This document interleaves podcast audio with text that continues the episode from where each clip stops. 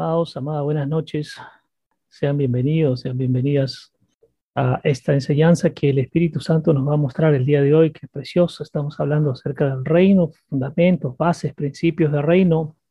Y vamos a dejar que sea el Espíritu Santo de Dios que nos enseñe, que nos muestre las verdades profundas de Dios. Y siempre decimos cada uno luego llévelo a intimidad, llévelo a intimidad algo importante en el creyente, voy a decir para no usar el título de cristiano, en el creyente, en el Hijo de Dios, es que todo lo que se recibe luego hay que llevarlo a intimidad para que el Espíritu Santo de Dios nos revele, para que Él nos confirme si esto viene de Él o no viene de Él. Entonces vamos a iniciar la enseñanza de hoy.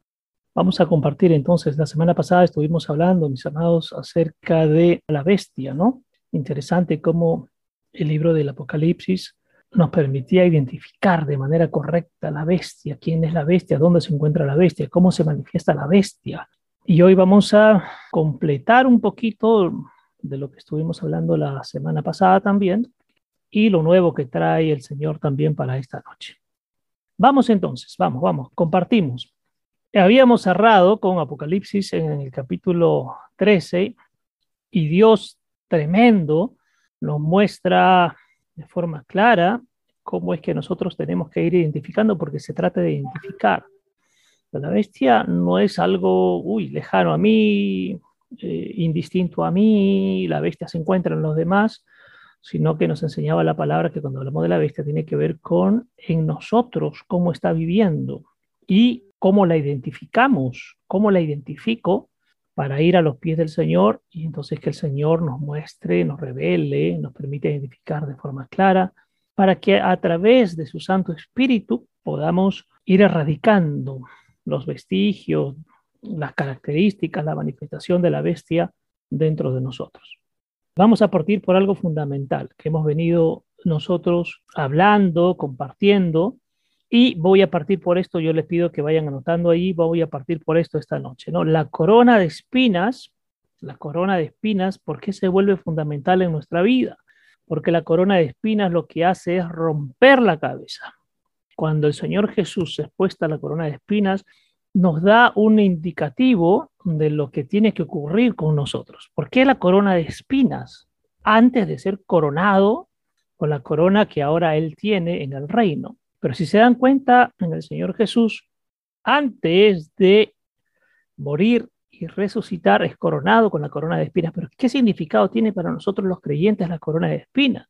Porque la corona de espinas lo que hizo es, cuando se lo pusieron, penetró en la cabeza del Señor Jesús, pero el significado tiene que ver con ir rompiendo esquemas, ir rompiendo mentalidad. Entonces, la corona de espinas, mis amados y amadas, a muchos de nosotros decimos, yo quiero ser coronado, quiero tener la corona real de Dios. Sí, perfecto, lo vamos a obtener, pero quiero que entiendan algo, no pueden ponernos la corona real del reino si antes no nos ha sido puesta la corona de espinas, porque la corona de espinas tiene que venir a rompernos nuestros esquemas, nuestros paradigmas, lo viejo que traemos, la religiosidad que podemos contener, romper nuestra comodidad, romper nuestro confort, acabar con toda esa mentalidad podrida, obsoleta y que no nos conduce pues definitivamente a poder comprender y entender el reino y sobre todo a vivir en el reino y ensanchar el reino que es fundamental.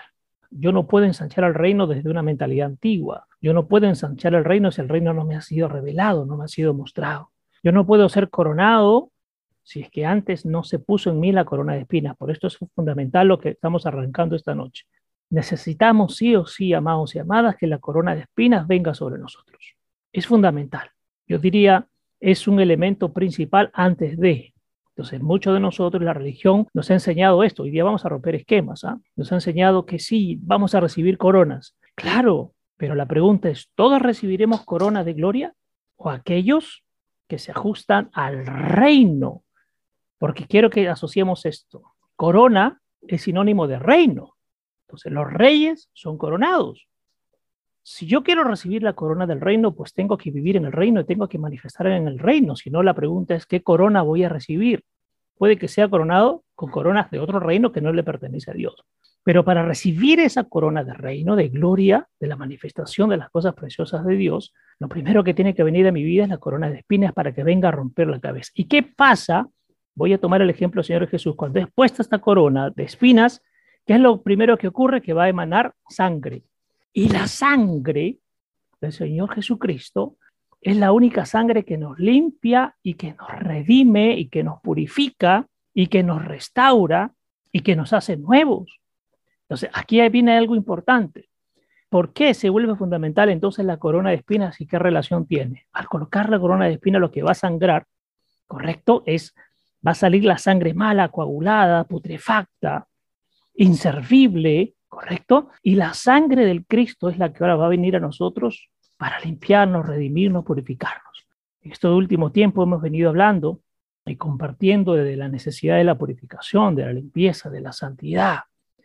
Y la santidad no significa que ahora me alejo de todo el mundo y me aíslo en mi casa y no converso con nadie. No, la santidad tiene que ver, mis amados, con una conducta acorde a los principios de Dios, con una manifestación de mi vida ajustada a los principios de Dios. Y entonces solo la sangre de Cristo será la única que nos puede limpiar, porque la sangre de Cristo es redentiva. La redención viene de limpieza, la redención viene de purificación, de algo nuevo, ¿correcto? Entonces, ¿qué te dice la religión? Que con tu esfuerzo, con tu sudor, tú podrás alcanzar cosas. Y haz esto y haz lo otro. Y que la gente te vea lo que haces y manifiesta cosas para llenarle los ojos a los demás. Eso no hace absolutamente nada.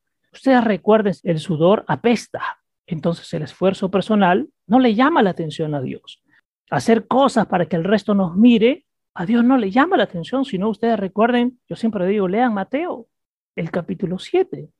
Entonces podremos manifestar cosas grandes para llenarle los ojos a los demás, pero eso a Dios no lo mueve en nada. Entonces, no es con el esfuerzo personal, no es con nuestra buena voluntad, no es con nuestros deseos, no es con nuestra fuerza, sino, mis amados, es con la sangre de Cristo.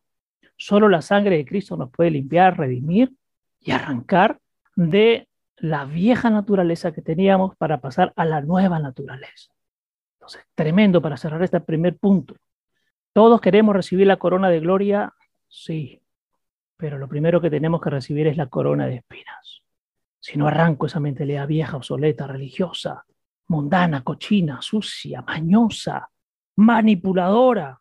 Si no rompe esa corona de espinas en mí primero eso, mi cabeza no va a estar apta para que reciba la corona de gloria, de gracia y de reino. No peleemos por las coronas humanas porque no tienen valor. Las coronas humanas no tienen valor. Esforcémonos para recibir la corona de gloria que viene del reino. Repito, si hablamos de una corona, significa que estamos adjuntos a un reino para recibir la corona de ese reino que yo digo pertenecer, mi vida tiene que haber sido dada por completa, abandonada en los asuntos del reino, porque vamos a recibir la corona del reino de Dios. No vamos a recibir otro tipo de corona. Si alguien está pensando recibir una corona especial por su conducta, su comportamiento, su esfuerzo personal, está pensando entonces recibir una corona de sudor. Repito, y esto yo quiero que le lleven a lo espiritual. Y la corona de sudor no sirve porque se pudre, porque apesta y ahorita vamos a ver algo interesante, un versículo que nos va a decir esto. Si no está en el lugar correcto, la corona no sirve. Pero necesitamos primero decirle al Padre, ven y rompe mis esquemas, mi religiosidad, mi mediocridad, mi costumbre, mi acomodo a lo que más, entre comillas, me conviene. Eso tiene que ser roto, porque amados, si eso no es roto, Pueden pasar muchos años, puedo estar en diferentes congregaciones, pero si mi mentalidad no es rota y me gusta acomodarme, me gusta el confort, no va a pasar absolutamente nada y no esperemos recibir la corona de gloria del reino de Dios. Porque la palabra es clara cuando dice los del reino, sus hijos serán coronados. Él no dice que va a coronar a todo el mundo. Entonces, esto hay que tenerlo muy claro. Retomando lo de la semana pasada, lo que estábamos compartiendo, cuando hablamos de que la bestia tiene que ver con el brazo derecho de Abraham, y luego vimos todo lo que pasa, cuál es la marca en la frente, qué significa la marca en la mano, estaba revisando cuando compartíamos con nuestro amado pastor y señalaba él, el alma de Abraham era Sara. Miren qué interesante, anótenlo ahí, el alma de Abraham era Sara. Yo pensaba, ¿por qué el alma de Abraham era Sara? Y las mujeres que estuvieron ayer y los varones que estuvieron ayer tienen mucha relación con esto, porque quién era la compañía, quién lo ayudaba, quién lo fortalecía, quién hacía el papel de contingencia de la vida de Abraham, era Sara. Pero ojo con esto, porque el alma que está alineada en las cosas de Dios, entonces es un alma consejera de manera apropiada. Pero quiero que recordemos el pasaje cuando el Señor dijo, y tú serás padre, Abraham, y tu mujer tendrá un hijo tuyo. ¿Cuál fue el consejo de Sara? Ah, yo no, porque yo soy una vieja, ya soy anciana, tengo 75 años, no creo que yo la haga, ¿no? Pero el alma que aconsejó en ese momento a Abraham no fue apropiada porque le dijo, Dios lo va a cumplir, pero a través de mi sierva Agar. Entonces acuéstate con ella. Ojo con esto que es tremendo. El alma alineada a las cosas del Señor será un alma que aconseje bien, pero el alma que no esté alineada a las cosas del Señor puede aconsejarnos mal. Sara era una mujer que amaba a Dios, al igual que Abraham. Pero ¿qué reaccionó primero cuando dijo vas a ser madre? Y ella dijo, no, es que yo no puedo ser porque soy anciano. ¿Qué afloró en esa alma? Las emociones, los sentimientos, las inquietudes, inclusive, y permítanme hablar, una baja autoestima al decir, no, no es conmigo, Abraham, no es conmigo es con esta mujer que es más joven, que tiene un vientre que te puede dar fruto. Y entonces esa alma que era el consejero de Abraham, para esa circunstancia, no fue buena consejera. Y estuvo a punto de traerse abajo el plan de Dios para estos dos. Pero Dios es tan tremendo, tan misericordioso, que igual hizo que se cumpliera el plan. Aún esta mujer siendo ya vieja o entrada en muchos años, Dios permitió que el linaje de Abraham corra como él lo prometió. Sin embargo, ya había ocurrido el evento anterior, que era que Abraham se unió a la sierva, a Agar. Y ya sabemos cuál es el resultado también y cuál fue la línea que apareció de esta unión entre Abraham y Agar. Y decíamos que los lomos de Abraham tenían que ver con qué? Con el semen de Abraham, que el semen tiene que ver con vida, con dar fruto, con manifestación, entonces, qué tremendo, los lomos de Abraham tenía que ver con el semen de Abraham, y acá hay algo importante, o ese semen de Abraham iba al vientre correcto o iba al vientre incorrecto. Qué tremendo esto. ¿Cuál era el vientre incorrecto? Era el vientre de Agar, porque el plan de Dios no era con Agar, el plan de Dios era con Sara. Entonces, el vientre de Agar era el vientre incorrecto. Y sabemos, podemos revisar la historia, que a través del vientre de Agar es que nace o se va a crear el asno salvaje, que hablábamos que era este otro hijo, que no era Israel, sino que era Ismael. Pero el vientre correcto iba a crear un cordero correcto. Miren esto tremendo, anótenlo. El vientre incorrecto va a crear un asno salvaje. Ahorita lo vamos a llevar a nuestra vida. El vientre incorrecto va a crear un asno salvaje, pero el vientre correcto va a crear un cordero correcto. Qué tremendo esto. Ahora vamos a traerlo a nuestra vida. ¿Qué significa el vientre incorrecto? Nosotros mismos, si usamos este silogismo y lo traemos a nuestra vida, o podemos ser, nuestra vida puede ser el vientre correcto y el cordero nacerá en nosotros y veremos crecer al cordero y la manifestación del cordero y como ende la manifestación del reino, o nosotros mismos podemos ser un vientre incorrecto y entonces nos convertimos en asnos salvajes que estamos pateando todo el tiempo. El asno, si uno lo quiere coger de atrás, ¿qué va a hacer? Patea. Quiere librarse, quiere hacer, quiere moverse libremente. Hay que arriarlo firmemente. A veces hay que latigar al asno para que el asno actúe de manera correcta. Aquí hay algo tremendo que Dios nos está revelando. El semen espiritual de Abraham, que es traído a través del Espíritu para nuestra vida, tiene que caer en el vientre correcto. Se va a dar eso en nosotros, sí, va a ser depositado, pero tenemos dos posiciones, mis amados. Yo lo voy a usar así. O somos Sara y esperamos en el tiempo de Dios para que crezca este cordero correcto de vida y manifestarlo.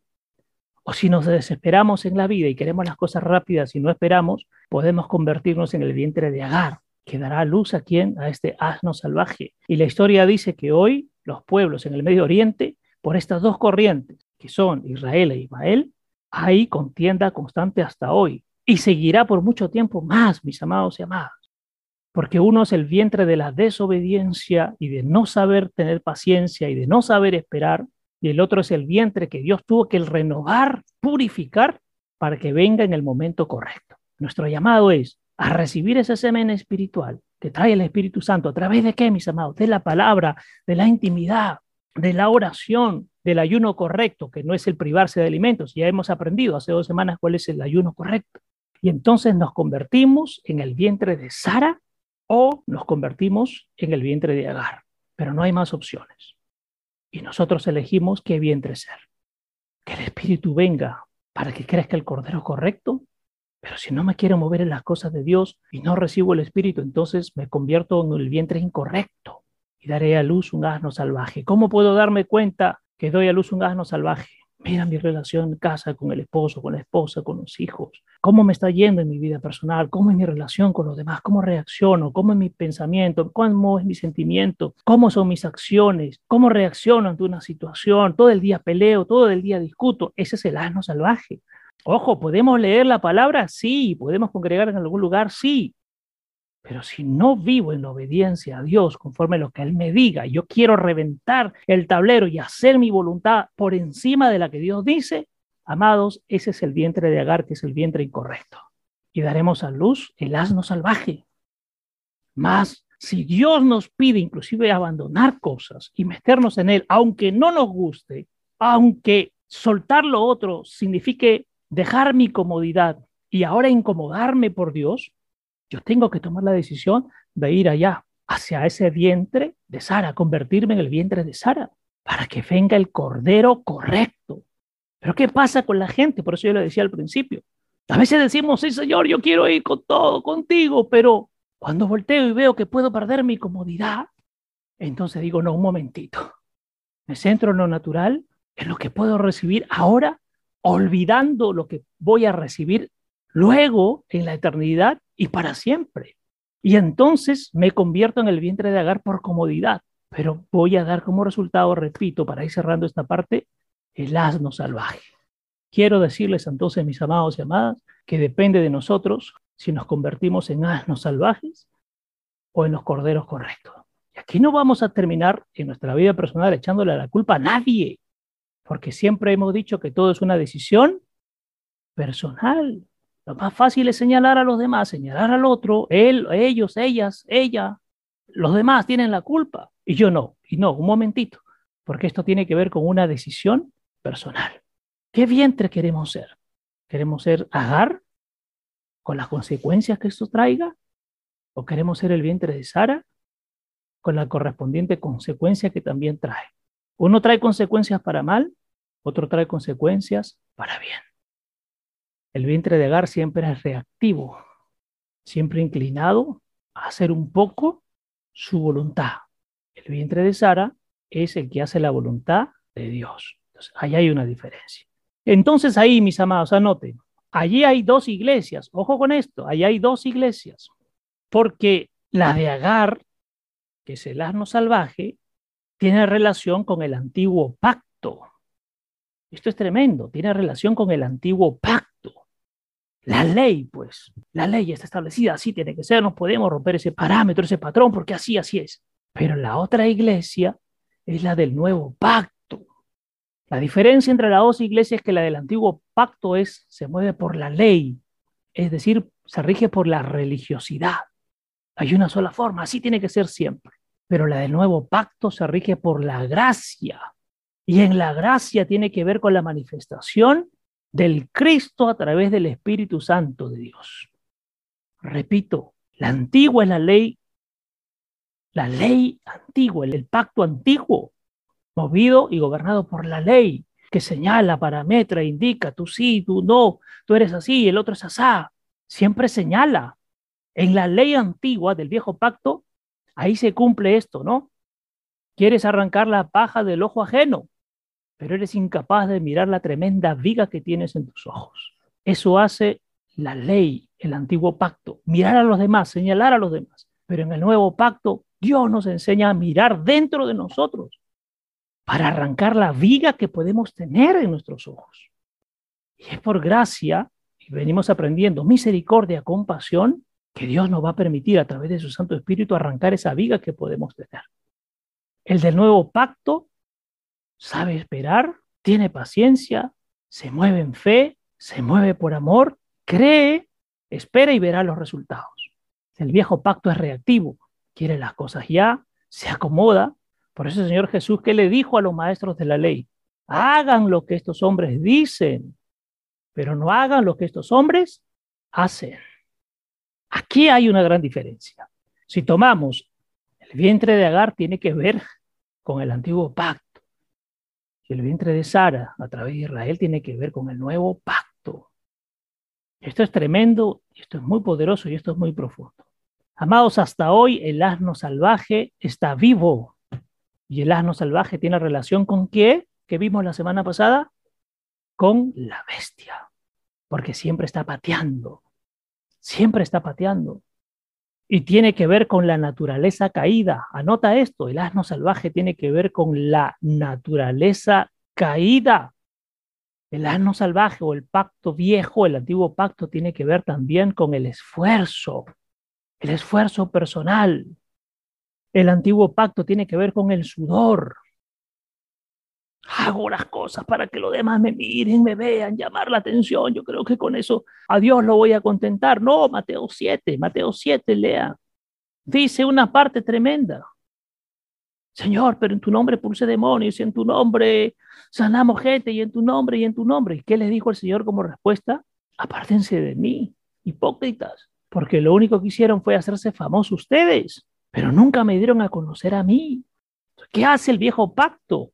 Quiere llamar la atención, quiere abarcarlo todo, quiere que la gente lo mire. Están más preocupados por lo natural que por lo sobrenatural. En el nuevo pacto no se busca llamar la atención de nadie, solo la atención de Dios. Eso hace la diferencia. El viejo pacto trata de llenar los ojos a la gente, ganarse un lugar con su esfuerzo, con su sudor, empujando a otros, codeando a otros. En el nuevo pacto nadie se empuja, todos esperan la indicación con los oídos y ojos espirituales muy abiertos para que el Espíritu diga dónde nos tenemos que mover, qué hay que hacer o qué hay que dejar de hacer, qué hay que hablar o qué hay que dejar de hablar, porque vive en obediencia y en lineamiento al Padre. Entonces el nuevo pacto se mueve por los lineamientos y principios de Dios. El viejo pacto se mueve por la ley y la ley es prohibitiva, yo siempre les he dicho quien dice que todavía la ley está vigente y yo me muevo por la ley, amados, por la ley nadie puede ser salvo, nadie. Porque si ustedes leen los diez mandamientos, todos ya fallamos en por lo menos uno o la mitad de uno, ¿correcto? Ya vamos a decir, bien bondadosos, en la mitad de un mandamiento ya fallamos alguna vez. Y entonces, según eso, ya estamos condenados, no hay salvación para nosotros. Pero en el nuevo pacto viene la gracia. Y la gracia es el favor inmerecido. No es por merecimiento, es porque a Dios le place. Solo por gracia todo lo que estamos acá podemos decir que hemos sido perdonados, porque si nos agarramos de la ley, ninguno pasamos el examen. ¿ah? Todos somos desaprobados. Pero es por la gracia, pues. Qué tremendo esto, es poderosísimo, es poderosísimo. La entrada al templo, anótenlo, no podía ser con lana, sino con lino fino. ¿Cuál es la diferencia? Si ustedes se ponen un polito de lana y se ponen a correr, ¿qué va a pasar? Van a sudar a chorro, ¿no es cierto? Cuando el sudor se pega a la lana, ¿qué va a pasar? ¿Cómo va a oler? Rico. Terrible, ¿no es cierto? ¿Cuál es la diferencia con el lino? Tiene mayor ventilación, se adhiere mejor al cuerpo. Si sudas, no huele mal, pues. Salvo que uno no se bañe, pues dos, tres semanas, así te pongas lino fino y la mejor seda y vuelvas a oler, pues, ¿no? Pero esa hace la diferencia. ¿Cuál es el símil? La lana significa el esfuerzo, querer entrar al reino con esfuerzo personal. Yo lo voy a convencer a Dios, me está mirando, mírame Señor, estoy haciendo esto, ah, mírame Señor, yo me pongo a hacer lo otro, mírame. Recuerden Isaías cuando hablábamos del ayuno. ¿Qué hacían esos que ayunaban y se golpeaban el pecho y decían, Señor, nos estás mirando, ¿no? Señor, estás viendo nuestro esfuerzo, ¿no? ¿Qué les dijo el Señor? Ese ayuno no me interesa. El verdadero ayuno es vayan a ser libre a la gente, vayan a declarar sanidad, sáquenlos de las cavernas de oscuridad, rompan las cadenas de su vida. Eso es el ayuno. la lana significa el esfuerzo. El lino significa la gracia. Es la gracia de Dios. Es el amor de Dios. Es el poder de Dios. Es la manifestación de Dios. En el reino, mis amados, no es por esfuerzo personal. En el reino es por gracia. En el reino es por obediencia a Dios. Esto es tremendo. Esto es tremendo. ¿Qué tenemos que hacer, mis amados y amadas, a partir de hoy? ¿Qué material vamos a usar? ¿Con qué nos vamos a vestir? Con lino fino. Con lino fino. Ahora vamos a compartir esto tremendo. Vamos al libro de Jeremías, por favor. Jeremías capítulo 13, verso del 1 al 11. Jeremías capítulo 13, verso del 1 al 11. Esto es tremendo. Si bien esto es del Antiguo Testamento, filtrado siempre decimos por la cruz, entonces la revelación es otra, ¿correcto? Jeremías, capítulo 13, verso del 1 al 11. Comparto, comparto esta versión que yo tengo aquí, lo leo. Así me dijo el Señor, qué tremendo esto, así me dijo el Señor. O sea, quien está mandando es quién, el Señor mismo. O sea, no es que Él se está mandando, Él quiere hacer lo que Él quiere, no. Voy a salir a comprar porque se me antoja, voy a hacer las cosas porque se me antoja, no, no, no. Así me dijo el Señor. Fundamental, ¿qué cosa? Oír lo que Dios quiere para nosotros. Oír. ¿Qué clave es? No es oír la voz humana, es oír la voz de Dios, a lo que Dios nos está pidiendo, a lo que Dios quiere que hagamos, que nos movamos, que digamos. Así parte esto, así me dijo el Señor. Acá no dice, así pensé yo, así creía yo, así consideré yo estoy haciendo porque esto le va a agradar a Dios. No, así me dijo el Señor. Y aquí viene, ve y cómprate, estoy leyendo en la versión americana que yo quiero compartir, ve y cómprate una faja de lino y póntela en tus lomos. La semana pasada hay algún corte porque hemos roto la idea. Mucha gente piensa que los lomos, ¿qué cosa es? La espalda. Ahora, acá vamos a romper rapidito esto. ¿Tú te comprarías una faja para ponértela en la espalda o en la cintura para que te sujete la espalda baja y el vientre. ¿Correcto? Entonces mucha gente, vamos a romper los lomos de la gente y le dan palmadas en la espalda. No, no, no. No le están rompiendo los lomos, porque los lomos tienen que ver con el vientre. El semen de Abraham, ¿de dónde salía? De su vientre, no salía de su espalda. quiero que esto se entienda. ¿Dónde se recarga la fuerza que hacemos? Todo, ¿Dónde lo contenemos todo? En la espalda baja es decir, toda esa circunferencia de la cintura entre la espalda baja y el vientre. Por eso dice, ve y cómprate una faja de lino fino y póntela en tus lomos, pero no la metas al agua. Así que compré la faja según la palabra del Señor, fundamental. ¿Compró según qué? Según la indicación de Dios. No compró lo que él quería. No, bueno, una faja no, qué incómodo. Mejor me compro un polito. O mejor me compro un jean. No, cómprate una faja. Así que compré la faja, según la palabra del Señor, y la puse sobre mis lomos. La faja tiene, amados, inclusive, permítanme ahí, hay esta palabra en Efesios precioso cuando dice, ciñete los lomos con un cinturón. La faja, pues, el cinturón. ¿Por qué? Porque esto sostiene, le da fortaleza. Cuando hay un momento de, de desequilibrio, de debilidad, esto nos va a sostener. Qué tremendo. Entonces la palabra del Señor vino a mí por segunda vez diciendo, levántate y toma la faja que has comprado, que está envuelta alrededor de tus lomos, es decir, lo tenía, desde que el Señor le dijo, lo tenía en sus lomos, no se lo sacó, y ve al río Éufrates y escóndela allí en una grieta de la roca, es decir, lo va a sacar de sí y lo va a poner en otro lugar. Vamos a ver cuál es el resultado y qué Dios nos quiere mostrar esta noche en esta lectura. Así que fui y lo escondí junto al Éufrates, como el Señor me había ordenado. Amados, aquí está hablando de despojarse, porque primero le dice, ciñete a tus lomos, y ahora le dice, sácatelo y llévalo a donde yo le pongo. Y a veces podemos entrar en dudas, pero Señor, dejar mi comodidad, me estás pidiendo mucho, Señor. ¿Cómo si tú primero me dices que me lo ponga en los lomos, ahora dices que me lo saque? Pero vamos a ver qué trae el Señor, que es precioso. Así que fui y lo escondí junto al Éufrates como el Señor me había ordenado. Después de muchos días, el Señor me dijo, levántate, ve al Éufrates y coge el cinto que te mandé esconder allí. Entonces fui al Éufrates y cavé y saqué la cintura o la faja del lugar donde lo había escondido. Y he aquí que la cintura o faja estaba descompuesta y arruinada y no tenía ningún valor. Amados y amadas, tiene que ver con lo que acabamos de compartir. O la faja es puesta en el lugar apropiado, en el vientre apropiado, o es puesta en un lugar inadecuado. Y veremos las consecuencias. Dice, mientras estuvo con él, la faja cumplía qué cosa? Un propósito. Lo contenía, lo sostenía. Yo me imagino que le daba descanso, seguridad, firmeza. Si había algún dolor, esa faja lo sostenía. Pero luego fue sacada y le dijo, ve a ponerlo en una grieta en el río Éufrates. Y después de un tiempo, sácalo. Y cuando él fue, cavó, sacó la faja o la cintura y esta estaba descompuesta y arruinada. Amado, la faja tiene que ver con la palabra de Dios, con la presencia de Dios, con las escrituras del Señor, con la revelación de Dios, con la intimidad con el Señor. Mientras estemos en intimidad, esa faja adherida a nosotros cumple una función preciosa. Y aunque pasemos por dificultades, nos sostiene.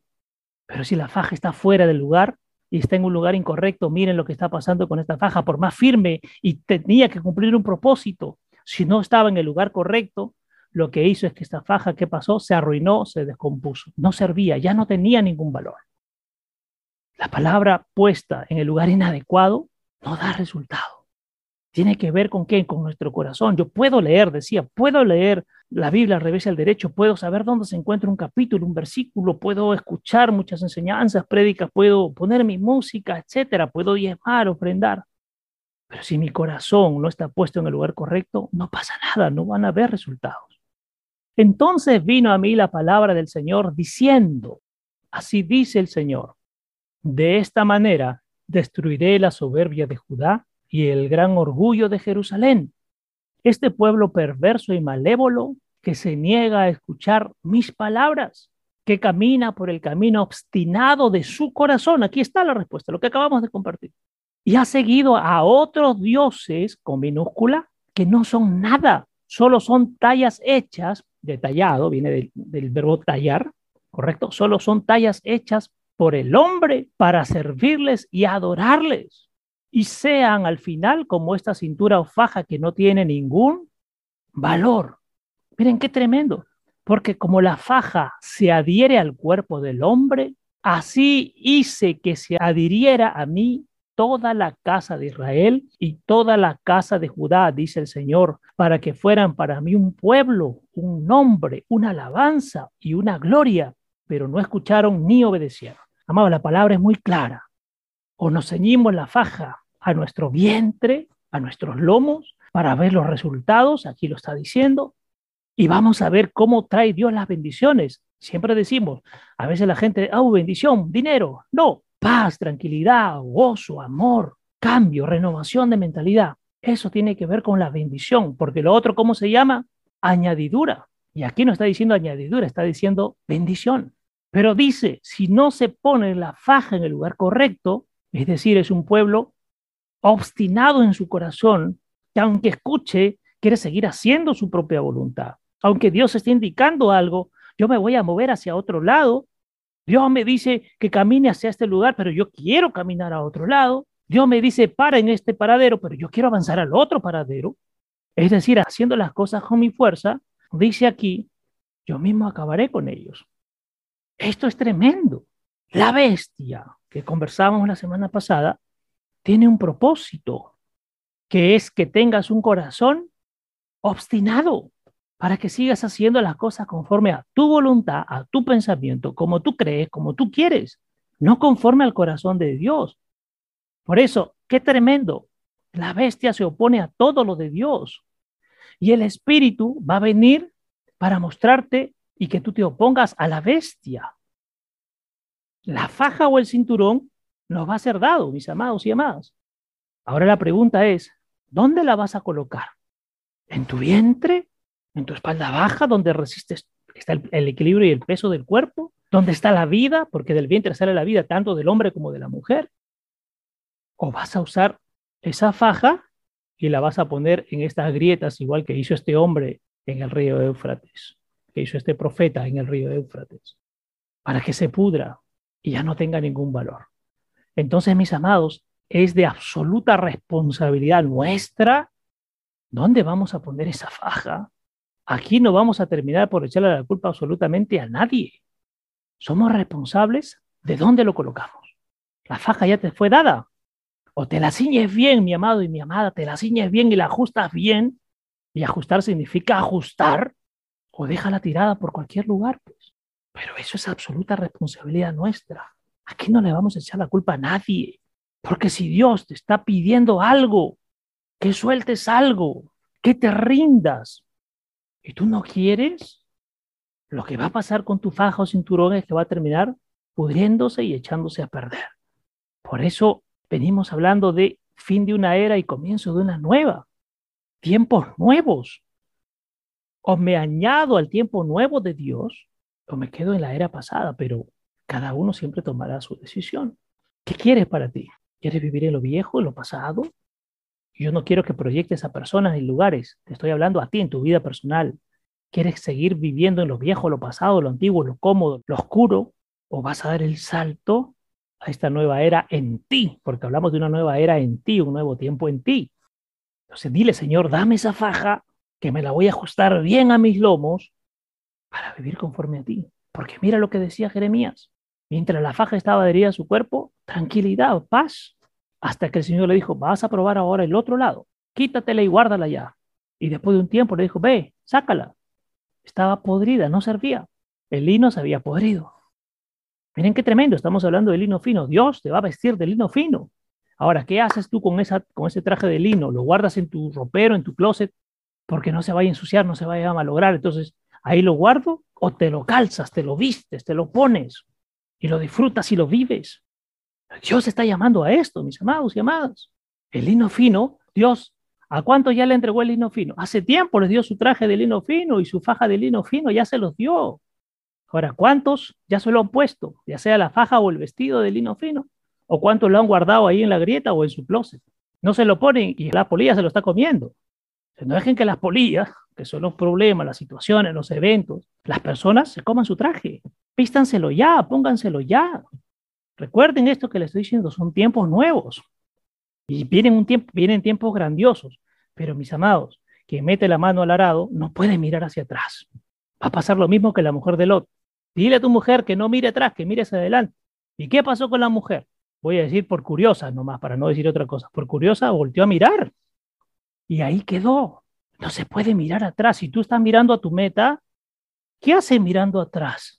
a ver quién viene, a ver quién se quedó atrás, a ver quién lo sigue. Avancen, avancen, mentalidad de reino.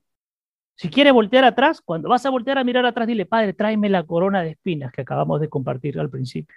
Ponme la corona, apriétame bien la corona de espinas para sangrar, para que esa sangre coagulada, podrida, salga y entre tu sangre que redime, que limpia. Y permíteme ponerme el vestido de lino, la faja de lino, ceñirme bien a ti, pegarme bien a ti, porque todos estamos acá, ¿por qué? Por amor a Cristo. Estamos por amor a Cristo. Ayer yo le decía en el grupo de mujeres, nuestra unión en qué es? Es una unión que espiritual. ¿Por qué estamos unidos? ¿Unidos a quién? Al Espíritu. No estamos unidos porque somos patas, chocheras, pinkies, amigos, porque yo tomo lonche en tu casa, tú vienes a la mía. No. Estamos en una unión espiritual. El Espíritu Santo es quien nos une. Ahí está la clave. ¿Correcto? Qué tremendo lo que Dios está hablando esta noche. ¿eh? Es poderoso, amados, amadas y amados. Cójanlo, cójalo para usted. Y vístanse del lino fino. Y ciñanse su cinturón de lino fino. Ajustenlo bien. No importa si estamos medio gorditos, hágale un huequito a la faja y ajuste un punto más. Bien ajustaditos, firmes. Eso es fundamental. Vamos acá a compartir otra lectura para que vean lo que les digo del lino fino. Apocalipsis 19, versos 7 y 8. Apocalipsis 19, versos 7 y verso 8. Precioso es esto. Alguna vez el Espíritu me trae al recuerdo, creo que este fue un tema que hace un año y medio, una enseñanza de domingo, una parte de esto ya se dio, o sea, estamos hablando que Dios viene hablando hace tiempo de esto. Apocalipsis 19, versos 7 y 8, lo leo en mi versión. Alegrémonos y gritemos de alegría Démosle gloria y honor, porque las bodas del Cordero han llegado por fin. Ahora, mis amadas, ¿hace cuánto que llegó la boda? ¿O todavía no llega? ¿O hay gente que está esperando la invitación a la boda? Hace más de dos mil años. La boda ya está. Y ahí está la fiesta de la boda. Qué feo es mirar una boda desde la ventana, desde afuera, ¿no? Está la orquesta tocando y tú te mueves, pero estás afuera, no estás invitado. Qué precioso es entrar y disfrutar de los manjares de la fiesta, del novio, porque ¿quién es la novia? Cada uno de ustedes es la novia. Y aquí no se trata de que, y, ah, y los varones qué? No, los varones también somos la novia, porque el novio es uno, Jesucristo. Entonces dice aquí, alegrémonos y gritemos de alegría. ¿Qué significa alegrémonos y gritemos de alegría? Voy a usar este término fuerte, ¿ah? Paran al Cristo por la boca. Paran al Cristo por la boca. Hablen del Cristo, manifiesten el Cristo. Eso es, griten de alegría. No es que hagan un show, no, no, griten al Cristo, háblenlo, expresenlo, manifiestenlo, sáquenlo de lo que hay en ustedes. Eso, manifiestenlo.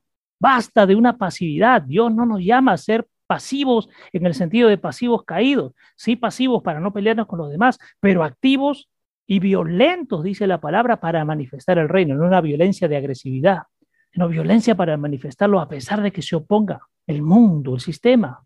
Démosle gloria y honor porque las bodas del Cordero han llegado por fin y su novia, la redimida, se ha preparado. ¿Cómo nos quiere el Señor? Como novias preparadas. Ya este tiempo, las novias que somos nosotros debemos estar qué? Preparados, preparadas. No es que lo voy a postergar más adelante, Señor, dame un tiempito, pues. La redimida, la que ha sido limpiada, purificada, ya debe estar, ¿qué cosa? preparada. O sea, no hay tiempo que perder. Y se le ha permitido, sigo leyendo, se le ha permitido vestirse de lino fino. ¿De qué? Repite conmigo ahí. Estoy vestido o vestida de lino fino. Dite a ti mismo. Estoy vestido de lino fino, blanco, deslumbrante y limpio. Amados, el Espíritu Precioso mueve a los que venimos compartiendo, ¿no? Tenemos que ser blancos, deslumbrantes y limpios. Limpiar qué cosa? Nuestro corazón, nuestra mentalidad, nuestro espíritu, también nuestro cuerpo. Límpialo. ¿Cómo lo limpias? A través de la palabra y de la presencia del Espíritu en tu vida, en cada acto, en cada pensamiento, en cada manifestación. Eso es limpieza. Dice blanco, deslumbrante y limpio, pues el lino fino significa los actos justos de los santos la conducta ética, la integridad personal, el valor moral y el carácter piadoso de los creyentes. Repito, ¿qué significa el lino fino? Ojo con esto, anoten, son los actos justos, no es cualquier acto. Por complacer a otras personas, voy a hacer cosas, aunque vaya en contra de Dios, lo voy a hacer pues para quedar bien. No, no, no, está siendo injusto, porque dice actos justos de los santos y tener una conducta ética que le falta mucho al mundo. Y permítanme decirle, aún a los que se dicen ser creyentes le falta también mucha conducta ética. Hay gente muy chueca, dice ese creyente chueca. Voy a usar este término, jugando a doble cachete. Para acá una cara y para allá otra cara. Dice aquí la integridad personal. La integridad es ser de una sola pieza. No somos parchaditos, no somos armaditos con bloques que se rompieron y vamos parchando con, con uju, pues con terocal para que pegue. No, una sola pieza de integridad. O es sí o es no. No es a veces sí y a veces no. La conducta y la integridad personal tiene que ver o es sí o es no. No nos volteamos, no nos acomodamos. Yo siempre tomo como ejemplo para mi vida Señor Jesucristo. ¿Ustedes alguna vez le escucharon que el Señor dijo, sí, sí, Padre, voy por acá? Y después dijo, no, pero acá me están diciendo esto. Ya, no, no, no, no, no. ¿Alguna vez el Señor Jesús actuó así? O sea, a veces dijo sí, a veces no. Nunca, mis amados y amadas. O siempre fue sí, o siempre fue no. La palabra es preciosa cuando dice, el Cristo es el sí de Dios, o sea, en todo tiempo, sí. Sí que, sí conforme a lo de Dios, no sí conforme a lo del hombre, sí conforme a lo de Dios. Eso es integridad personal, valor moral y carácter piadoso de los creyentes. Lo que les decía el día sábado que nos hemos reunido, precioso, porque el Señor habla de este tiempo de compasión, de misericordia. pero conforme a la voluntad y al orden de Dios. No es una misericordia, no es una compasión emocional, sino conforme a la voluntad de Dios. Es una compasión que levanta. No es que si tú lloras, yo lloro. No, no, no. Si tú lloras, yo voy a tratar de entender qué está pasando porque lloras y te voy a dar el empuje desde la palabra y la voluntad de Dios para que salgas, te levantes de eso. O sea, la mentalidad tiene que cambiar. Hay mucha mentalidad religiosa todavía. Aún en gente que dice moverse en reino, hay mucha mentalidad religiosa y eso tiene que venirse abajo. Anota esto. Vamos cerrando con Apocalipsis 19, 7, 8. Ahí terminamos. Pero ahora anota esto tremendo. La mente sugiere, te da una respuesta y te hace dudar. Ahora la pregunta es, ¿qué tipo de mente? La que no se ha rendido al Padre. Si no se ha rendido, te van a atacar pensamientos y te van a hacer dudar de las cosas. ¿Será o no será? ¿Voy o no voy? ¿Sigo o no sigo?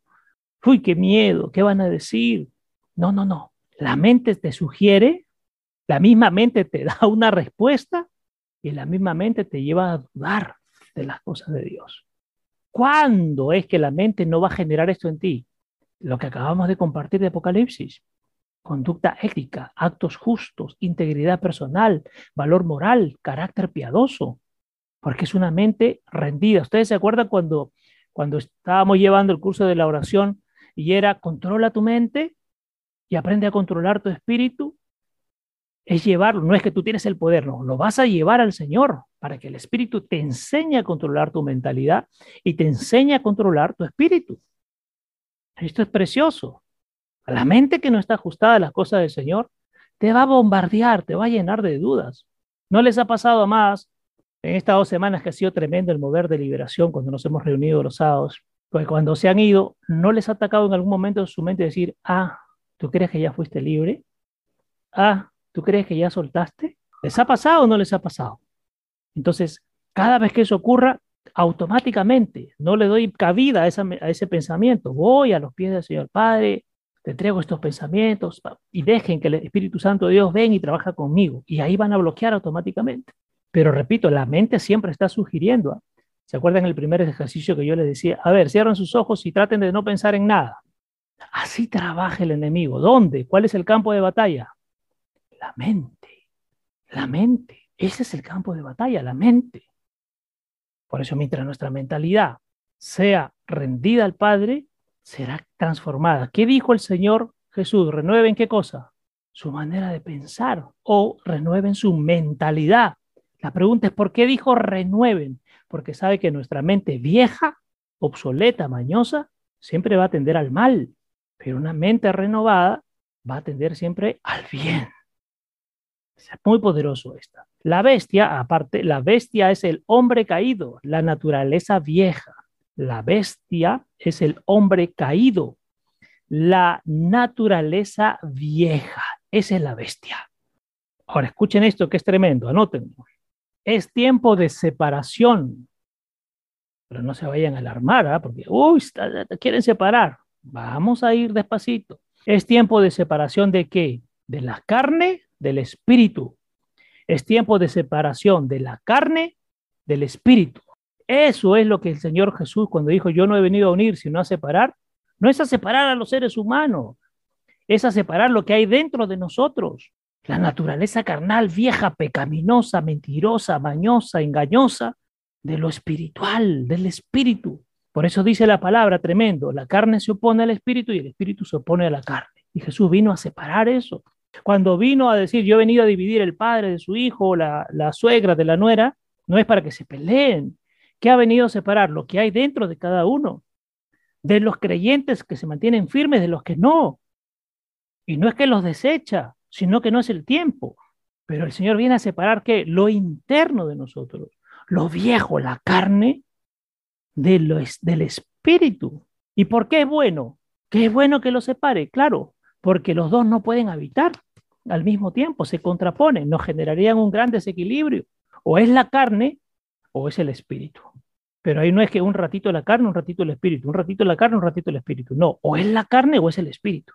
Si yo quiero que mi naturaleza carnal mengüe, tengo que ir al Padre para que levante qué cosa, para que reflote qué cosa, lo espiritual. Repito, y esto tiene que ver con una decisión personal. Si yo sé cómo estoy, en qué estoy fallando, qué estoy guardando, qué estoy escondiendo, voy al Padre. Porque mientras lo oculte, ¿qué sigue creciendo? La carne. Y la carne va a tomar el control de qué? De la mente.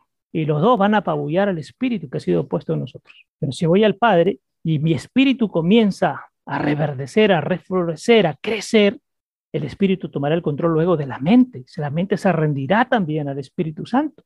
Y los dos terminarán por dominar qué cosa? La carne. Pero o es el espíritu con la mente unida para vencer a la carne, o es la carne con la mente unida para vencer al espíritu. Pero los dos quieren tomar el control de qué? De la mente. Es tremendo esto, muy poderoso. Repito, entonces es tiempo de separación. Cuando ustedes digan es tiempo de separación, no, no permitan que la gente, ¿qué estás hablando? Eso no es de Dios. Sí, un momentito, un momentito. El Señor Jesús, yo he venido a separar, no a las personas para que se maten, sino lo que hay dentro, porque después hay unión. Ojo, en Dios no es juntar, ¿ah? en Dios es unir. ¿Qué es el juntar? Imagínense ustedes 10 palitos de fósforo. Los juntan, parece que fueran uno, pero no son uno. ¿ah? Están uno al lado del otro, pero no son uno. Pero el unir es ir enlazando un cordón de tres cuerdas. A ver, jálenlo y rompanlo. ¿Lo van a poder romper? No. Entonces Dios no quiere juntar, Dios quiere unir porque el juntar tiene que ver con mezclar. Y en Dios no hay mezclas, hay unión. Por eso le decía al principio, nuestra unión es espiritual. No es un juntarse espiritual, es una unión con el Espíritu Santo. Eso hace la diferencia, mis amados. Sigo, vamos a otra lectura. Gálatas, capítulo 3, verso del 1 al 5. Esta noche el Señor está poniendo fundamento. ¿ah? Anoten, anoten, mis amados, amados, luego léanlo en intimidad. Lo leo en mi versión. Dice, oh Gálatas insensatos e irreflexivos y superficiales. Miren, tres características está poniendo, está poniendo aquí Pablo. Miren, ¿ah? dice, Gálatas insensatos, irreflexivos y superficiales. Son tres características. Repito, insensato, o sea, falta de sensatez. Irreflexivos, o sea, no te detienes a pensar, a tomarte una pausa y superficiales, o sea, muestran algo que no son. Poderoso, ¿ah? repito, oh Gálatas insensatos, irreflexivos y superficiales. ¿Quién los ha embrujado para que actúen así? Amados, en un momento tocaremos una enseñanza tremenda. Hay un hilo fino, muy fino y delgadito, más delgado que un cabello, entre lo espiritual que viene de Dios y la brujería. Hay un hilo muy delgadito. Y compartíamos con unos pastores tremendo en esta semana justamente que entre la profecía y la brujería hay un hilo muy delgado, muy delgado. A los dos le hablan los espíritus, ojo, pero a uno le habla el Espíritu Santo y a otro le hablan otros espíritus. Y si yo no pongo al Espíritu Santo en la profecía, entonces ya saquen ustedes su conclusión qué espíritu está guiando. Hay un hilo muy fino entre la profecía y la brujería. Por eso dice aquí, ¿quién los ha embrujado para que actúen así? Sigo leyendo. A quienes ante sus propios ojos se les presentó públicamente a Jesucristo como crucificado en el mensaje del Evangelio. Esto es todo lo que quiero preguntarles. ¿Recibieron el Espíritu Santo como resultado de obedecer los requisitos de la ley o fue el resultado de escuchar el mensaje de salvación y con fe creerlo? Miren esta distinción que hace. ¿Ustedes recibieron el Espíritu Santo por seguir la ley o por el mensaje de la gracia, del reino, de la fe y de la salvación? ¿Eres tan necio y sin sentido? Habiendo comenzado tu nueva vida por la fe con el Espíritu, mayúscula, hasta con mayúscula, ahora te perfeccionas y alcanzas la madurez espiritual por la carne es decir, por tus propias obras y esfuerzos para cumplir la ley, ¿qué les está diciendo acá? Es tremendo. Había recibido el Espíritu Santo y estaba siendo guiado por el Espíritu Santo. Y ahora, por tus obras, por lo que haces, quieres alcanzar la madurez y ser salvo. Poderoso, poderoso esto. Sigo. ¿Acaso has sufrido tantas cosas y experimentado tanto, todo para nada? O sea, has avanzado tanto y ahora lo tiras por la borda, lo echas todo por la borda porque te acomoda, porque te agrada. Entonces, el que les suministra su Espíritu Santo maravilloso y hace milagros entre ustedes, ¿lo hace como resultado de las obras de la ley que ustedes realizan o porque ustedes creen confiadamente en el mensaje que han oído con fe? Amados, ¿qué nos salva y qué nos hace aceptos a Dios? ¿La ley o la fe en Jesucristo? Esto es tremendo. Por eso dice, hemos avanzado tanto, es como que hemos nadado desde el fondo del mar y estando a tres metros de la orilla, nos vamos al fondo otra vez. Tremendo. Escriban esto, por favor.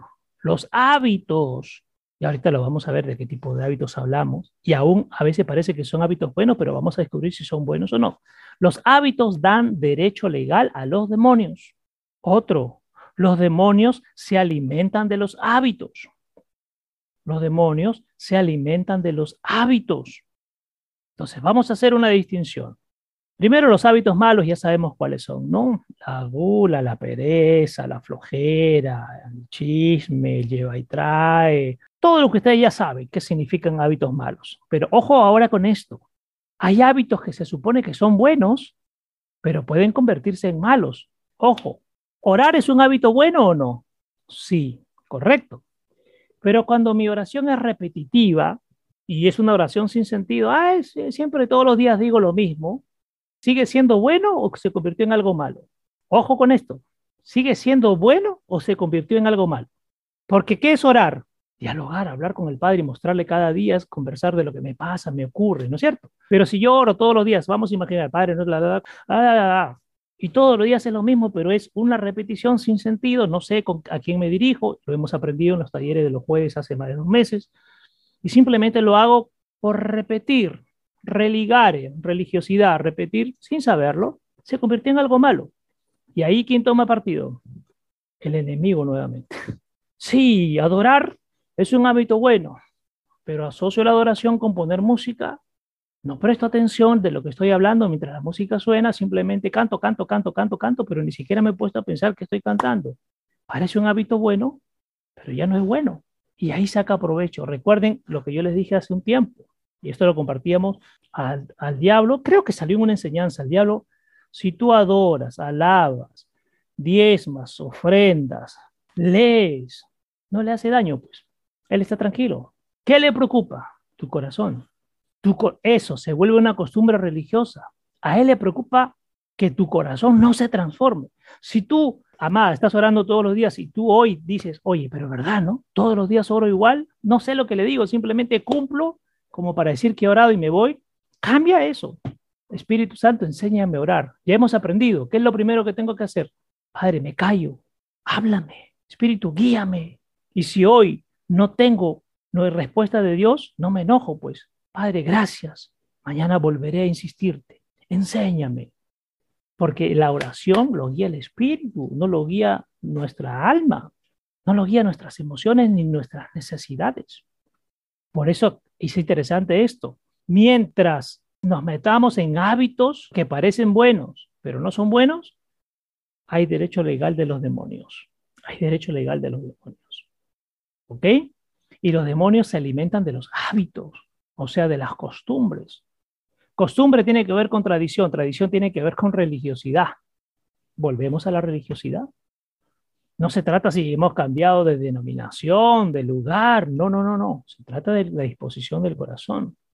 Otro punto, vamos. No sé si quedó esto claro de los hábitos. Porque el hábito, ¿qué es? Una repetición. Ya está programado en mí, lo repito y lo repito. ¿Qué es un hábito bueno? Por ejemplo, levantarme en la mañana y correr es algo físico. Ahí no va a pasar nada. Eso sí es un hábito bueno. Me levanto, corro, me oxigeno. Perfecto.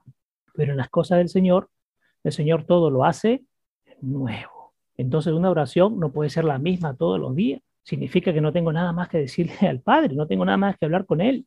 Significa que el Espíritu no me puede revelar nada más. Entonces tiene que ser nuevo cada día. Porque si tú oras de la misma manera todos los días, el Padre te va a decir, bueno, te seguiré dando lo mismo porque no has cambiado nada. Veo que tus necesidades no han cambiado, que tu relación no ha cambiado. Simplemente me repite, religar, religar, repetir. Vamos, otro punto. La importancia de la enseñanza la importancia de la enseñanza nos debe hacer entender que debemos sujetar nuestra vida, romper los hábitos, si no volveremos a ser los mismos.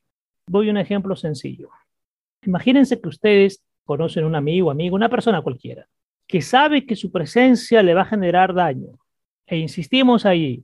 La pregunta es, si volvemos a hacer lo mismo, a pesar de leer, comprender, escuchar, participar, compartir, reunirnos los sábados, tener un compartir de un alimento natural, y si vuelvo a lo mismo, la pregunta es, ¿de quién es la responsabilidad?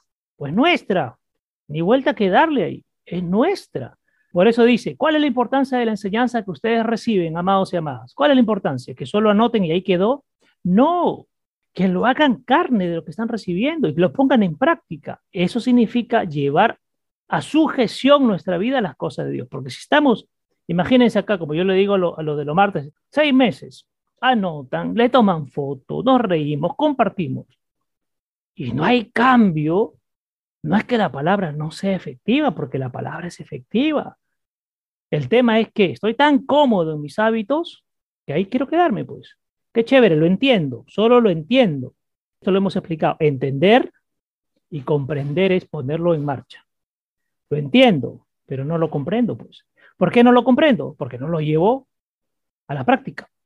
Yo puedo ser un excelente médico, entiendo, desde la universidad, siete años, ya hice más una pasantía, ocho, nueve, ya, me he graduado con una especialización, trece años, lo entiendo, pero me llevan a una posta médica, me tiembla todo, no sé cómo, es decir, no lo comprendo. No comprendo cómo se aplica lo que entendí, no comprendo cómo hacerlo. En las cosas del Señor es igual, mis amados y amadas. Ya lo entendemos, ahora sujetemos nuestra vida a esa enseñanza. Si no rompemos los hábitos, dice aquí, volveremos a hacer qué cosa? Los mismos. No habrá pasado absolutamente nada, nada habrá pasado. Otro punto, vamos. La gente quiere hacer las cosas con su voluntad y por eso no ve resultados. Lo hace todo con sus fuerzas. Aquí hay cosas preciosas. ¿Se trata de hacer con nuestra voluntad o con la voluntad de Dios? Es lo primero. ¿Correcto? Esto que acabamos de compartir. Miren, ah, vamos haciendo ahí una comparación. No es con mi voluntad, es con la voluntad de Dios. Si lo hago con mi voluntad, dice aquí que no veremos qué resultados. Si es con la voluntad de Dios, veremos los resultados. El que hace con su voluntad lo quiere hacer todo con sus fuerzas, se viste de lana, suda, apesta y no ve resultados. El que lo hace todo con la voluntad de Dios, se viste de lino y verá los resultados. Entrará a la boda, comerá la cena, el gran banquete, se casará con, con el novio, que ya no serán novios sino esposos, y chévere, para adelante. Pero el asno salvaje, la bestia, aunque entiende, se mueve con su voluntad. Aunque entiende, no ve los resultados porque sigue haciendo las cosas con sus fuerzas. ¿Se entiende esto que estamos comparando? El asno salvaje entiende, ¿ah? pero no comprende, pues. No lo lleva a la práctica. Ah, qué chévere, sí, el Señor me dice que debo hacerlo así, pero yo voy a seguir haciendo como a mí me gusta. A mí qué me importa lo que diga el pastor, qué me importa lo que digan. Ya están viejitos, ya, por eso no entienden la onda, no entienden la onda. No es así, mis amados y amadas. Ustedes quieren ver resultados. Ajusten y sujeten su vida a las cosas de Dios. No con su voluntad, sino con la voluntad del Padre. No con su sudor, no con lana. Porque van a sudarse, van a deshidratar, van a oler mal y no los van a recibir. El Señor nos quiere a todos bien perfumados. Perfume de reino, oliendo a reino. Eso quiere el Señor. Si no vayan a la palabra y pregunten a todos, Padre, expulsamos, hicimos, y dijo el Señor, y no los conozco. Si solamente te hiciste famoso tú, nunca me diste a conocer a mí. Qué poderoso. Decía que la gente quiere hacer las cosas con su voluntad y por eso no ve resultados y lo hace con sus fuerzas. Vamos al siguiente punto. El impulso a actuar, anoten ahí, amados, amadas, fuera de tu voluntad va perdiendo fuerza. ¿Qué es lo que tiene que pasar en nuestra vida? Que el querer actuar con nuestra fuerza cada día vaya menguando, vaya muriendo. Porque si es que yo entiendo de las cosas de Dios, miren, quiero que entiendan esto, por favor. Si yo entiendo de las cosas de Dios, pero sigo moviéndome por mi fuerza, lo que va a ocurrir es, primero, que va a haber una gran confusión en mí, y dos, que el Espíritu Santo y el Espíritu puesto en mí no va a crecer. No va a crecer. Porque puedo entender de Dios, ya sé lo que debo hacer, pero no lo hago, pues.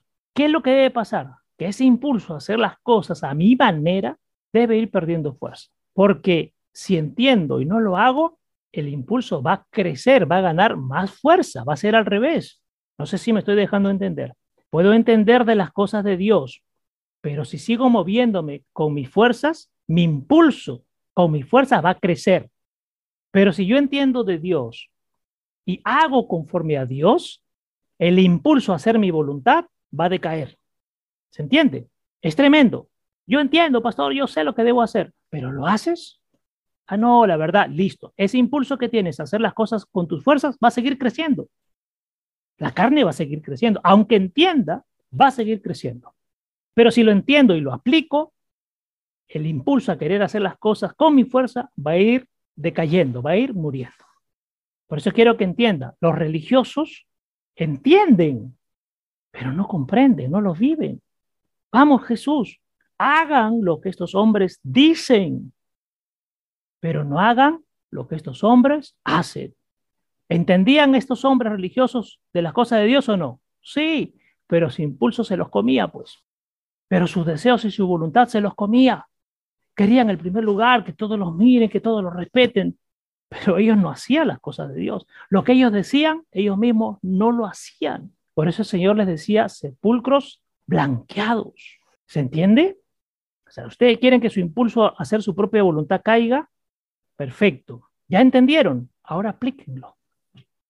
No se queden solo en el entendimiento, porque esto es cognición, sino pasen a la acción. El entender es cognición. Hay gente muy cognitiva en la palabra, entiende la palabra al revés y al derecho, lo entiende nada más. Pero no lo lleva al llano, pues no lo comprende, no lo activa, no lo vive, no lo hace. Y mientras no te rindas a, a la voluntad de Dios, tu propia voluntad va a crecer, el impulso a hacer lo tuyo va a crecer. Pero mientras más te rindas, tu voluntad va perdiendo fuerza y la voluntad de Dios va ganando fuerza. Tu espíritu crece, tu carne mengúa. Si es al revés, tu carne crece y tu espíritu mengúa. Y tu alma o se sana o se contamina. Si está unida a la carne, se contamina. Si está unida al espíritu, se va a ir sanando cada día. Qué tremendo. Anota, otro punto, vamos. Yo creo que con este punto vamos a ir cerrando. Anota, uff, esto es tremendo. Los demonios son personas, tienen personalidad, tienen personalidad, tienen rasgos de una persona, tienen rasgos de una persona, gritan, gritan, destruyen, enferman, matan, etcétera, etcétera, etcétera. Todo lo que puede hacer una persona, los demonios también lo pueden hacer. ¿Correcto? Vamos a poner fundamento aquí. Repito, repito, repito, porque algunos han quedado ahí a, a medio apuntar.